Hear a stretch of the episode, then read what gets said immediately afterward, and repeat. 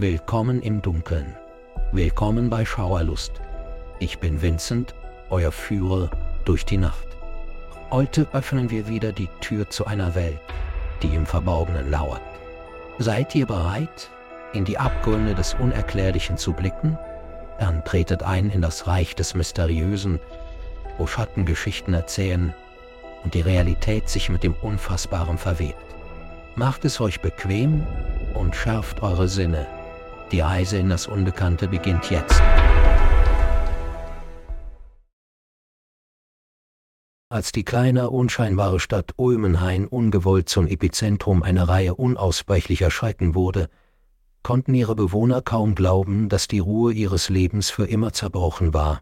Es fing harmlos genug an, mit der Entdeckung eines alten Tagebuchs, was unter den Wurzeln der alten Henley-Eiche am Stadtrand begraben lag. Die Eiche, ein massiver, knorriger Wächter, der seit Jahrhunderten stand, sollte entfernt werden, um Platz für eine neue Autobahnverlängerung zu machen. Während dieser Ausgrabung wurde das Tagebuch, das in das zu sein schien, was Leder ähnelte, sich aber unheimlich wie menschliche Haut anfühlte, ans Licht gebracht. Der örtliche Historiker und Hobbyarchäologe Jakob Manner zeigte sofort Interesse an dem Fund, seine Faszination für die Geschichte von Ulmenhain, insbesondere das Unausgesprochene und Okkulte, war in der Stadt wohlbekannt. Als das Gerücht von Tagebuch ihn erreichte, bestand er darauf, derjenige zu sein, der es öffnete und seine Inhalte entschlüsselte, das Tagebuch offenbarte, einmal geöffnet, eine dunkle und verworrene Geschichte über alte Flüche und verbotenes Wissen. Es gehörte einer Frau namens Eliza Kammer, einer Siedlerin in Ulmenhain, während der Gründungstage, von der gemunkelt wurde, dass sie eine Hexe war. Ihre Einträge waren eine Mischung aus täglichen Geschehnissen und schauligen Berichten über ihre Verhandlungen mit Kräften, die über menschliches Verständnis hinausgingen. Als Jakob tiefer in das Tagebuch eindrang, begann die Stadt eine Reihe bizarrer und erschreckender Ereignisse zu erleben. Austiere und Nutztiere wurden zerstückelt auf den Feldern gefunden, ihre Teile in grotesken Mustern angeordnet, für die kein Tier verantwortlich sein könnte. Jakob selbst bemerkte in seinem Forschungstagebuch, das er nach dem Öffnen von Elisas Tagebuch zu führen begann, dass es mit jeder umgeblätterten Seite zu einer Eskalation der Phänomene zu kommen schien. Dann begannen die menschlichen Opfer.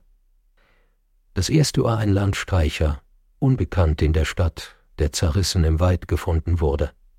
Die Polizei erklärte es zu einem Bärenangriff, doch die Art der Zerstückelung war zu präzise, zu absichtlich für ein Tier. Weitere Leichen folgten, jede in einem Zustand der Verstümmelung entdeckt, der selbst die erfahrensten Beamten bis ins Mark erschauern ließ. Mit jedem neuen Schrecken wurde Jakobs Tagebuch zu einem Spiegel von Elisas in seiner Darstellung von Wahnsinn und Terror. Er wurde besessen, unfähig, sich von dem Fluch zu lösen, von dem er überzeugt war, dass er durch das Öffnen des Tagebuchs entfesselt worden war. Seine Einfäige wurden immer hektischer, seine Theorien immer abstruser. Er sprach von alten Flüchen, die nicht nur an Eliza Kammer gebunden waren, sondern an das Land selbst, auf dem Ulmenhain gegründet wurde. Erst als Jakob selbst spurlos verschwand, erkannte die Stadt die Tiefe des Albtraums, den sie gegenüberstand. Sein Tagebuch, gefüllt mit wirren Aufzeichnungen über dunkle Rituale und dämonische Pakte, blieb zurück und lieferte den Beweis. Eine Suchmannschaft stolperte über eine Lichtung, von der sie schworen, dass sie zuvor nie existiert hatte. In deren Zentrum stand die alte Henley-Eiche, unerklärlicherweise an ihren uralten Platz zurückgekehrt. Ihre Wurzeln waren um den nun leeren Ledereinband von Eliza Kammers Tagebuch gewickelt. Das nachfolgende Verschwinden mehrerer Mitglieder der Suchtrupps löste eine Panikwelle in Ulmenhain aus. Die Zurückgekehrten berichteten von seltsamen, gespenstischen Visionen, die durch keine rationale Erklärung zerstreut werden konnten. Der jahrhundertealte Fluch schien wiedererweckt worden zu sein, und die Stadt befand sich im Griff eines Schreckens, der die Zeit selbst herausforderte. Angesichts einer Bösartigkeit, die weder durch die Wissenschaft noch durch die Religion erklärt werden konnte, wurden die Bewohner von Ulmenhain gezwungen, eine Möglichkeit in Betracht zu ziehen. Diese besagte, dass einige Türen einmal geöffnet, nicht mehr geschlossen werden können. Das Tagebuch von Eliza Kammern diente als Schlüssel zu einem Schloss, das für immer versiegelt hätte bleiben sollen, und entfesselte eine Dunkelheit über die Stadt, die von Angst und Blut genährt wurde. Während sich die Fetten häuften, dahnen eine Gruppe von Frattbewohnern in die Überreste von Derkops Forschung ein. Diese waren Nachkommen der ursprünglichen Siedler von Ulmenhain und entschlossen, den Albtraum zu beenden. Sie hofften, einen Weg zu finden, um die alten Kräfte zu besänftigen. Nun glaubten sie, dass sie damit zu tun hatten. Es waren Kräfte, die eine Huldigung aus Fleisch und Schrecken verlangten, um wieder zu flummern. Ihre verzweifelte Suche führte sie dazu, lange begrabene Geheimnisse über die Gründung von Ulmenhain zu entdecken. Sie erlangten auf lange geleugnete Wahrheiten über den Pakt der ursprünglichen Siedler mit der Dunkelheit, die im Land wohnte. Es wurde klar, dass die Verstümmelungen und Morde keine willkürlichen Gewaltakte waren, sondern vielmehr eine grausame Huldigung, ein wiederkehrendes Opfer, das der alte Fluch forderte, in den dichten deutenden Schatten der Geschichte Ulmenhains enthüllte die grobe Wahrheiten, die beunruhigender waren als der blutgetränkte Boden, der sie barg. Je mehr sie in Jacobs Notizen und die fragmentierten Chroniken der Vergangenheit der Stadt gruben, desto mehr erkannten sie, das Tagebuch von Eliza Kammern war nur ein Katalysator gewesen. Es hatte einen schürmenden Schrecken geweckt, der seit der Gründung von Ulmenhain darunter lauerte. Der alte Fluch war nicht nur ein ätherisches Gespenst, das über ihren Häusern schwebte, er war in das eigentliche Gewebe des Landes verwoben, eine bösartige Präsenz, die von der Angst und dem Leiden seiner Bewohner lebte. Das Tagebuch wurde zum Mittelpunkt ihrer Untersuchung. Es enthielt kryptische Einträge und verschleierte Verweise auf den Pakt. Die Gründer von Ulmenhain schlossen diesen Pakt mit einer Entität, die sie der Hüter des Waldes nannten, Elisas. Schriften deuteten auf eine grausame Huldigung hin, die erforderlich war, um den Pakt aufrechtzuerhalten. Es handelte sich um einen Zyklus ritueller Verstümmelungen und, und Opferungen, um den Hunger des Hüters zu stillen. Die Sieder glaubten, dass ihr Wohlstand und ihre Sicherheit davon abhingen, sich an diese dunkle Vereinbarung zu halten, ein Verständnis, das stillschweigend über Generationen weitergegeben und aufrechterhalten wurde. Als der Herbst einem harten, unnachgiebigen Winter wich, tauchte die Gruppe tiefer in das Okkulte ein. Sie wälzte alte Texte und vergessenes Wissen in einem verzweifelten Versuch, einen Weg zu finden, den Zyklus zu brechen. Die Seiten des Tagebuchs waren nun nahezu durchscheinend vor Alter, Sie enthielten Skizzen von Zeremonienplätzen und koptische Symbole. Diese Symbole spiegelten die Muster der jüngsten Verstümmelungen wider. Es wurde offensichtlich, dass die Huldigungen nicht willkürlich ausgewählt waren. Sie wurden strategisch gewählt, um mit himmlischen Ereignissen übereinzustimmen, die die Macht des Hüters verstärkten. Die Suche der Gruppe nach Antworten führte sie zu einer verfallenen Hütte, tief im Wald versteckt ein Ort, der in den Legenden der Stadt geflüstert, aber nie bestätigt wurde. Im Inneren entdeckten sie einen verborgenen Keller, in dem die Luft dick vom Gestank des Verfalls war. Regale säumten die Wände, gefüllt mit Gläsern, die bei genauerer Betrachtung unverkennbar menschliche Teile enthielten, sorgfältig konserviert. Im Zentrum des Raumes stand ein alter Steinaltar, dessen Oberfläche mit jahrhundertealten Messerspuren gezeichnet und mit dunklen, getrockneten Flüssigkeiten befleckt war. Auf dem Altar fanden sie ein Buch, älter als das Tagebuch, dessen Seiten mit menschlichem Sehnenfleisch gebunden waren. Das Manuskript beschrieb in quälenden Einzelheiten die Rituale, die notwendig waren, um sowohl den Wächter zu beschwören als auch zu besänftigen. Es sprach von einem endgültigen Opfer, mächtig genug, um den Wächter entweder ihren Wöhn zu unterwerfen oder ihn aus dieser Welt zu verbannen. Der Haken war jedoch der Preis. Das Ritual erforderte das Opfer von sieben Herzen, die freiwillig von direkten Nachkommen der Gründungsfamilien von Ulmenhain gegeben werden mussten. Als die düstere Realität ihrer Situation über der Gruppe lastete, mischte sich Verzweiflung mit Entschlossenheit. Sie erkannten, dass Jakob Mallory in seiner Besessenheit und seinem Wahnsinn versucht hatte, das Ritual selbst durchzuführen, in dem Glauben, er könnte den Wächter kontrollieren und Ulmenhain schützen. Lein verschwinden, so flossen sie, war das Ergebnis seines Freiterns, sein Herz genommen vom Wächter als Bezahlung für seinen Hochmut. Die Gruppe stand vor einem ethischen Dilemma. Konnten sie leichtfertigen, wenige zu opfern, um viele zu retten? Und wenn ja, wer würde die endgültige Entscheidung treffen, ihr Leben für Ulmenhain hinzulegen? Sie verstanden, dass der Fluch nicht nur an das Land, sondern auch an ihre Blutlinien gebunden war, eine Ahnenschuld, die Zahlung in Fleisch und Geist verlangte. Inmitten ihrer Beratungen erlebte die Stadt eine Nacht des Terrors, die alles zuvor in den Schatten stellte. Schatten bewegten sich mit bösartigem Zweck, die Luft kalte wieder von den Schreien der Ungesehenen, und der Boden selbst schien nach Blut zu dürsten. In jener Nacht wurde die alte Henley-Eiche, der stumme Zeuge von Jahrhunderten versteckter Gräuel Ulmenhains, erneut entwurzelt.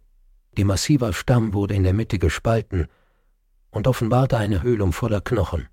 Diese Knochen strahlten eine beunruhigende, unheimliche Energie aus. Konfrontiert mit der unbestreitbaren Realität der Macht des Wächters, wusste die Gurgel, dass die Zeit ablief. Das Ritual musste in der Nacht der Wintersonnenwende durchgeführt werden, nur wenige Wochen entfernt. Die Entscheidung lastete schwer auf ihren Herzen, wissend, dass unabhängig von ihrer Wahl Ulmenhain nie wieder Frieden kennen würde. Als die Sonnenwende näher rückte, bereitete sich die Gruppe auf das Ritual vor, jeder von ihnen rang mit seinem Gewissen und dem unvermeidlichen Verlust, den sie gegenüberflannten. In ihrem Bestreben, Ulmenhain zu retten, waren sie unpennbar mit seinem dunkelsten Erbe verbunden, ein Teil des Zyklus, den sie zu brechen suchten. Die Nacht des Rituals war kalt und mondlos, die Dunkelheit greifbar, als ob die Luft selbst sie ersticken wollte. Sie versammelten sich an dem von Eliza in ihrem Tagebuch beschriebenen Zeremonienplatz, einer jahrhundertealten Lichtung im Wald, wo die Erde mit einer unheilvollen Energie zu pulsieren schien, der steinerne Altar stand bereit, die Gläser mit konservierten Teilen eine ominöse Zuschauerschaft für das Opfer, was sich nun entfalten sollte. Die Gruppe begann den Gesang, die alten Worte halten durch den Wald, ein Ruf an den Wächter zu erscheinen und ihr Angebot anzunehmen. Die Luft flimmerte, die Geinze zwischen den Welten verdünnte sich. Aus den Schatten tat eine Gestalt, ihre Form sowohl ätherisch als auch grotesk greifbar, der Augen glühten mit einem Hunger, der Jahrhunderte überspannt hatte. Als das Ritual seinen Höhepunkt erreichte, wurde die Wahl klar. Es ging nicht darum, wer geopfert werden würde, sondern wer unter ihnen die Stärke hatte, sich selbst für das größere Wohl zu opfern. Ihre letzte Tat würde das Schicksal von Ulmenhain besiegeln und bestimmen, ob der Fluch aufgehoben oder die Stadt für eine Ewigkeit des Schreckens verdammt würde. Das Zeugnis der Fähigkeit des menschlichen Geistes für sowohl Dunkelheit als auch Licht am Ende würden das Tagebuch von Eliza Kammern, der uralte Fluch und das Gespenst des Wächters des Waldes für immer in die Legenden von Ulmenhain eingewoben sein. Sie würden eine eindringliche Erinnerung sein an die Kosten des Enthüllens von Wahrheiten, die besser begraben geblieben wären. Die Entscheidung wurde unter dem Gewicht einer drückenden Nacht gefällt, einer Nacht, in der das sehr Gewebe der Realität zerrissen zu sein schien es war Rebecca Standig, eine direkte Nachfahrin einer der Gründerfamilien Ulmenhains, die als erste vorwärts tat. Ihre Entschlossenheit bildete einen flachen Kontrast zu dem Schrecken, der die Herzen aller Anwesenden erfasste. Ich werde es tun, erklärte sie, ihre Stimme fest, aber ihre Augen verrieten die Angst und Trauer in ihrem Inneren. Für Ulmenhain, für uns alle. Einer nach dem anderen gesellten sie sich zu ihr, karten in den Kreis des flackernden Fackellichts, das den steinernen Altar umgab. Jedes Gesicht war eine Maske der Entschlossenheit. gezeichnet von innerem Aufruhr, im Bewusstsein der Schwere dessen, was sie im Begriff waren zu tun. Insgesamt sechs standen sie um den Altar, fest in ihrer Entscheidung, ihn auf bis ins Mark erschüttert. Das Ritual, wie im alten Buch beschrieben, war spezifisch in seinen makabren Anforderungen. Jeder Teilnehmer legte eine Hand auf sein Herz, die andere hielt einen zeremoniellen Dolch, geschaffen für diesen dunklen Zweck. Die Luft um sie verdichtete sich, das spürbare Gefühl einer unsichtbaren Präsenz wuchs. Während der Gesang fortsetzte eine unheimliche Melodie, die scheinbar die Sterne näher zu ziehen vermochte. Als der Moment des Opfers nahte, hüllte eine tiefe Stille den Wald ein. Selbst die Geräusche der Nacht schienen den Atem anzuhalten, in Erwartung des Höhepunkts von Jahrhunderten dunkler Geschichte. Dann erhob sich eine Stimme über die Stille. Sie kam nicht von den Teilnehmern, sondern aus den Schatten selbst. Die Stimme trug das Gewicht der Zeitalter und resonierte mit einer Macht, die den Boden erschütterte. Ihr, die ihr sucht, den uralten Pakt zu brechen. Wisset dies, dröhnte die Stimme, ihre Quelle unsichtbar, aber von allen gefühlt, das Gleichgewicht von Opfer und Macht ist heikel. Wähle weise, denn die Konsequenzen werden durch Generationen hallen. Ah. Es war dann, dass eine Gestalt aus den Schatten trat, ihre Form wandelbar und undeutlich, doch unverkennbar, der Hüter des Weides. Seine Augen, ein paar glühende Kohlen, fixierten die Gruppe mit einer Intensität, die sich anfühlte, als konnte sie die Seele eines jeden entwirren. Als die Gestalt sich näherte, kräuselte sich die Luft um sie herum mit einer dunklen Aura. Die Grenze zwischen dieser Welt und welchem Reich sie auf immer entstammte, verdünnte sich. Schließlich stand sie vor dem Altar, ihr Blick über die versammelten Nachfahren schweifend. Rebecca, deren Entschlossenheit auf angesichts dieser unheimlichen Entität unerschütterlich war, tat vor, wir bieten unsere Herzen, willentlich gegeben, um den Fluch zu brechen und Elmrit aus deinem Glyph zu befreien. Akzeptiere unser Opfer und erfülle den Pakt. Ein Art. Der Blick des Hüters ruhte auf ihr. Ein bodenloser Abgrund, der schien, als würde er ihr Angebot erwägen. Für einen Moment, der sich in die Ewigkeit erstreckte, herrschte Stille, schließlich unterbrochen von seiner Stimme. Ein Klang wie Blätterrascheln und das Knacken von Ästen unter Füßen ein Herz, freiwillig gegeben, genügt, erklärte er. Seine Augen flammten mit einem plötzlichen beunruhigenden Licht auf. Ein Herz, bestimmt vom Schicksal, um den Schmerz vieler zu ertragen. Trefft euer wahr und weltweise. Die Offenbarung traf sie wie ein physischer Schlag, die frühere Entschlossenheit schwankte, als die harte Wahrheit ihrer Situation klar wurde. Die Vorstellung, dass einer von ihnen die Last für alle tragen könnte, dass nur ein Herz benötigt wurde, verschob das Gewicht der Entscheidung in eine unerträgliche Wahl. Inmitten dieser Turbulenzen geschah das Undenkbare.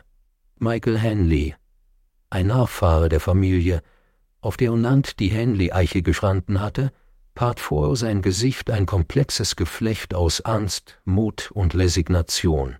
Ich werde derjenige sein, sagte er, seine Stimme kaum über ein Flüstern hinaus, aber mit einer unerschütterlichen Entschlossenheit. Elmridge ist mein Erbe, ebenso wie sein Fluch. Lass es mein Herz sein, das dies beendet. Na, steigt brach aus. Bitten wurden vorgebracht. Doch Maikes Entscheidung blieb fest.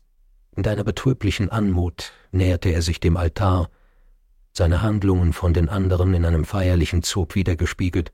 Das Ritual wurde mit einer Feierlichkeit durchgeführt, die den Horror der Tat verbarg. Als das zeremonielle Messer sein Herz durchbohrte, wurde Michaels Opfer in ein blendendes Licht gehüllt. Die Kraft des Rituals sendete eine Schockwelle durch den Wald.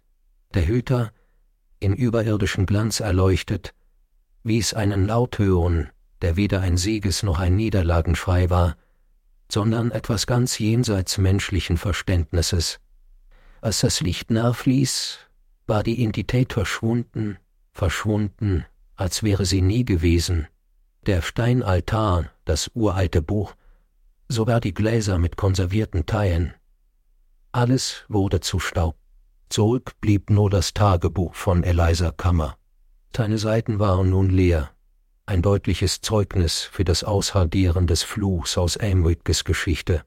Die Nachwirkungen dieser Nacht ließen Elmridge für immer verändert zurück. Die Scheiten, die die Stadt heimgesucht hatten, hörten so plötzlich auf, wie sie begonnen hatten. Der Fatten des Wächters hob sich von dem Land. Das Opfer von Michael Henlich, sein Herz bereitwillig zum Wohl aller gegeben, wurde zum Grundschein eines neuen Vermächtnisses, eines, das nicht auf Angst und Blut, sondern auf Mut und Opferbereitschaft gebaut war. Das Tagebuch von Eliza Kammann, dessen Seiten leer waren, wurde einmal mehr unter der alten Henlich-Eiche begraben, die hoch und unversehrt stand, als wäre sie ebenfalls wiedergeboren worden. Als ein Symbol der Widerstandsfähigkeit von Ulmenhain diente der Baum als stummer Zeuge der dunkelsten Stunden der Stadt und ihrer triumphalen, herzzerreißenden Lösung. In den Jahren, die folgten, blühte Ulmenhain auf, seine Bewohner wurden nicht länger vom Schrecken eines uralten Fluchs überschattet.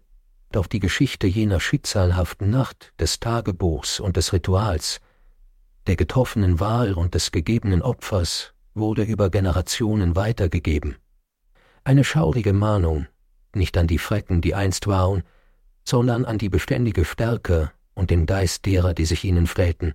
Und so wurde Ulmenhain mehr als nur eine kleine, unscheinbare Stadt. Es wurde zu einem Zeugnis der Kraft von Einheit und Opferbereitschaft, einem Leuchtfeuer des Lichts gegen die Dunkelheit des Unbekannten, der Lichter des Waldes, der Pakt und das Tagebuch von Eliza Kammern wurden in das Gewebe seiner Geschichte verwoben, ein Vermächtnis eines durch das Herz eines einzelnen gebrochenen Fluchs zur Rettung viele. Das war's für heute bei Schauerlust. Ich hoffe, die Schatten der Erzählung haben euch ebenso gefesselt wie erschauern lassen. Erinnert euch, ich bin Montag, Mittwoch und Freitag hier, um euch an Orte zu führen, an denen das Unerklärliche herrscht und das Unheimliche zum Leben erwacht. Folgt mir weiterhin auf eurer bevorzugten Podcast-Plattform, teilt eure Gedanken und bleibt ein Teil der stetig wachsenden Gemeinschaft der Nacht. Und denkt immer daran, dass in der Welt von Schauerlust nicht so ist, wie es scheint. Bis zum nächsten Mal wenn wir wieder die Tür zur Dunkelheit öffnen. Schlafet wohl und träumt. Wenn ihr könnt,